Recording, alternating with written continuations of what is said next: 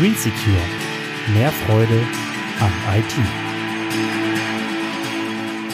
IPv4 versus IPv6. Ja, was sind eigentlich die Unterschiede? Ja, super. Schön, dass du eingeschaltet hast, dass du gerade mal zuschauen willst und ich will dir hier mal kurz und knackig erklären, was sind jetzt eigentlich die Unterschiede? IP, IP-Adresse, was ist denn das überhaupt? Ja, du musst bedenken, wenn wir im Internet sind, egal ob du auf Google gehst oder irgendwas machst im Internet, musst du bedenken, dass jeder Computer eine eigene IP-Adresse im Internet hat. Ja, jetzt denkst du, was ist denn das? Das ist deine eigene Hausnummer. Zu jedem Zeitpunkt auf der Welt gibt es immer nur eine IP-Adresse, die eindeutig identifizierbar ist. So, das musst du dir wirklich vorstellen, wie deine Hausnummer an deinem Haus zu Hause, damit der Postbote dein Paket ausliefern kann. Ja, zu jedem Zeitpunkt auf der Welt gibt es immer nur eine IP-Adresse. Ja, und dein Provider, wenn du jetzt bei der Telekom bist, bei 1 und 1 oder wo auch immer, und ich möchte an dieser Stelle keine Werbung für irgendeinen Anbieter machen, ja, dann weiß der ganz genau, wann wer online war, mit was für einer IP-Adresse. Ja, und jetzt gibt es zwei verschiedene Protokollversionen. Es gibt einmal diese IPv4 und es gibt IPv6. Ja, und IPv6, da wird ja ganz lange Zeit schon drüber geredet und ja, was ist das überhaupt? Und dafür muss ich dir vorher erstmal erklären, was ist überhaupt eine IPv4-Adresse. Also du musst bedenken, das kennst du sicherlich, wenn du dir zu Hause mal dein WLAN-Netzwerk eingerichtet hast oder generell mal vielleicht Netzwerk mit Freunden gemacht hast. Es gibt immer so eine Zahl, die schreibt man zum Beispiel jetzt so 192.168.0.1. So, und das nennt man auch Oktette. Also jedes dieser einzelnen Segmente nennt man auch Oktett. Und ähm, das lässt sich innerhalb von diesem Oktett immer bis zu 255 darstellen. Also die Zahl von 0 bis 255. Das ist IT-technisch ge gedacht oder auch geschrieben sind das halt 32 Bit insgesamt. Jedes von diesen Oktetten hat 8 Bit. Ja, und das sind umgerechnet 4 Byte. Ein Byte, vielleicht hast du mal einen anderen Podcast von mir gehört, ist ein Zeichen. 4 Byte bedeutet also in Wirklichkeit, das sind vier ganze Zeichen. Ja, und man muss bei so einer IP-Adresse immer unterscheiden zwischen einem sogenannten Host-Teil und einem Netzteil. Ja, und was ist das überhaupt? Du musst ja bedenken, dass du jetzt zu Hause immer einen bestimmten Bereich mit deinen Computern nutzen kannst. Und das ist genau dieser Host-Teil. Also da sind die Clients sozusagen drinne. Und dann gibt's halt auch noch einen Netzteil. Der ist letztendlich dafür da, um dieses Netz zu adressieren. Das ist ein sehr, sehr aufwendiges, tiefes Thema. Das vertiefe ich dann nochmal in einem anderen Podcast und Video von mir. Ähm, nur mal ganz kurz am Rande, dass du da mal von gehört hast. So, und was zum Teufel ist jetzt dieses IPv6? Da wird seit Jahren drüber geredet. Ja, und warum eigentlich? Tja, jetzt hatte man in den 90er Jahren die Sorge, dass die Adressen im IPv4-Bereich nicht ausreichen würden. Hat man sich einfach Gedanken gemacht, Mensch, was können wir denn tun, damit das nicht passiert? Ja, und dann hat man sich einfallen lassen, Mensch, dann nehmen wir nicht wie bei IPv4, nehmen wir jetzt nicht 32 Bit, sondern wir nehmen jetzt 128 Bit. Also von der Bitmenge ist das das Vierfache. Aber jetzt lasst dir einmal sagen, wie viel das eigentlich ist. Das sind am Ende Adressen mit einer Zahl, die nennt sich 3,4 mal 10 hoch 38. Jetzt denkst du, hä, was ist das denn? Das ist eine Zahl mit 38 Nullen. Das muss man sich mal auf der Zunge zergehen lassen. Eine Zahl mit 38 Nullen. Also um das kurz zu machen, du könntest mit so einer IPv6-Adresse jedes einzelne Sandkorn auf diesem Planeten adressieren. Jedes einzelne Sandkorn. Nur mal so. das ist ziemlich krass. Ja, und wie werden IPv6-Adressen jetzt eigentlich geschrieben? Jetzt müssen diese 128 Bit die müssen ja irgendwie aufgeteilt werden. Und zum Glück haben sich da auch ganz pfiffige Leute was einfallen lassen. Jetzt haben die gesagt, okay, wir machen acht Gruppen. Ja, und ähm, diese acht Gruppen werden jeweils mit vierstelligen Hexadezimalzahlen geschrieben.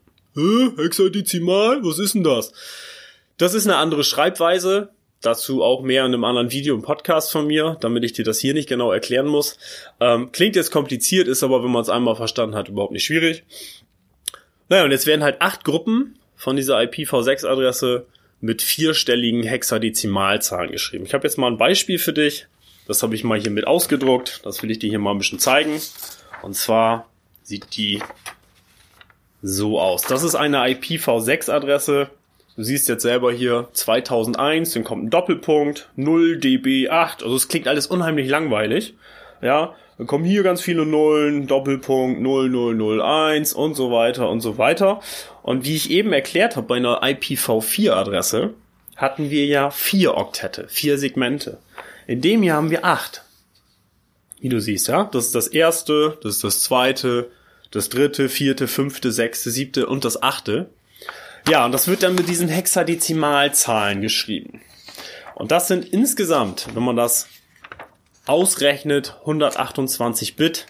Und die am Ende sorgen dafür, dass man jedes einzelne Sandkörnchen auf diesem Planeten adressieren kann. Ob man das braucht, das ist eine andere Geschichte. Aber was ganz klar ist, ja, wir kriegen ja immer mehr Geräte auch zu Hause. Jedes kleinste Teil braucht irgendwie einen Internetzugang. Irgendwann, ja, haben wir wahrscheinlich noch viel, viel mehr Geräte im, im Haushalt und im Alltag. Sind wir wahrscheinlich komplett vernetzt mit allen Dingen. Also von daher war das schon eine coole Idee von denen, dass sie sich damals schon Gedanken darüber gemacht haben. Ja? Und jetzt, wenn wir diese unheimlich lange große Zahl schreiben, können wir zum Glück so ein paar Sachen vereinfachen. Du siehst jetzt hier, hier stehen jetzt nur Nullen. Das Coole daran ist, die können wir dann weglassen. Also wenn man das vereinfacht schreiben will, dann gibt es eine, eine Ver Vereinfachung dass wir einfach die Nullen weglassen und anstatt der Nullen kommt einfach der nächste Doppelpunkt. Das heißt, die Nullen kommen weg. Bei dem hier zum Beispiel würde es reichen, kannst du das sehen, das sind 0, 0, 0, 1. Da könnten wir die Nullen weglassen und einfach nur die 1 hinschreiben. Also führende Nullen kann man weglassen. Und wenn nur Nullen da sind, natürlich auch. Das ist ziemlich cool, weil dadurch sparst du natürlich, wenn du öfter sowas schreiben musst, auch ein bisschen Arbeit. Ja, und jetzt kommt's zu dem großen und langen Thema, wann wird IPv6 eigentlich überall genutzt? Also ich erinnere mich, dass vor vielen Jahren sich schon da immer wieder drüber diskutiert wurde, Gedanken darüber gemacht wurde, Mensch, ey, IPv6, wir haben ja gar keine Adressen mehr im Internet im IPv4-Format. Ja, und jetzt der Wechsel, denken wir, schnipp, dann ist es vorbei. Nein, leider nicht. Ähm, das ist nämlich gar nicht möglich. Wir können nicht von einer Nacht auf die auf den nächsten Tag quasi, also über Nacht von IPv4 auf IPv6 wechseln. Das funktioniert leider nicht. Warum? Fragst du dich zu Recht natürlich.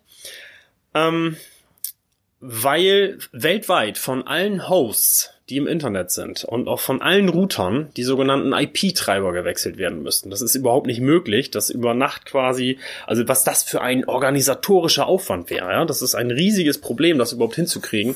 Deswegen kannst du dir vorstellen, ist das gar nicht so leicht möglich. Ja, und dazu kommt noch das Problem, Jetzt stell dir vor, du bist so ein Hardwarehersteller, du hast jetzt so eine alte Fritzbox mal gebaut, die ist jetzt 15 Jahre alt. Ja, und jetzt ähm, soll die auf einmal mit IPv6 funktionieren. Geht auch nicht. Die Hersteller werden wahrscheinlich nicht alles updaten und vor allen Dingen nicht updaten können. Geht ja gar nicht. Also das ist ja ein, ein Heidenaufwand, der da betrieben werden müsste. Ja. Ja, und dann gibt's noch das nächste Problem. Leider lässt sich IPv4 auch nicht gleichzeitig mit dem IPv6 im Internet betreiben, weil beide Protokollversionen sind nicht kompatibel zueinander. Und ja, so ist auch ein langsamer Umstieg von IPv4 zu IPv6 nicht möglich. Ja, jetzt denkst du, scheiße, ja, was, was machen wir denn jetzt eigentlich? Es gibt aber eine Lösung. Zum Glück gibt es eine Lösung. Ja, und das wird auch schon seit einiger Zeit gemacht. Ähm, und zwar werden IPv6-Pakete im Prinzip getunnelt. Die werden in Pakete gepackt. In IPv4-Pakete werden sie reingepackt und werden dann getunnelt. Den musst du dir vorstellen, als würdest du ein kleineres Paket in ein größeres Paket packen und am Ende wird das halt wieder ausgepackt. So wird es zurzeit gemacht und so wird das auch eine ganze Zeit noch weitergehen. Ja, das war eine ganz kurze Einführung zu dem Thema. Ich hoffe, du hast ein bisschen was verstehen können und ähm, jetzt hast du so ein bisschen was dazu erfahren, mal gehört, worum das Ganze geht. Das ganze Thema kann man noch viel, viel mehr vertiefen. Das ist hochkompliziert. Also kann man es treiben, sag ich mal. Und jetzt würde mich mal interessieren, jetzt würde mich mal interessieren, hast du Fragen dazu? Hast du irgendwas jetzt hier gerade nicht verstanden davon? Und ähm, was würdest du vor allen Dingen noch gerne wissen? Das würde mich mal interessieren. Ich würde mich freuen, deine Meinung mal zu hören. Die kannst du mir hier unten in die Kommentare reinschreiben. Ich ähm, bedanke mich für deinen ja, Besuch, fürs Schauen und freue mich aufs nächste Mal. Vielen Dank. Bis denn. Dein Christoph. Green Secure. Mehr Freude am IT.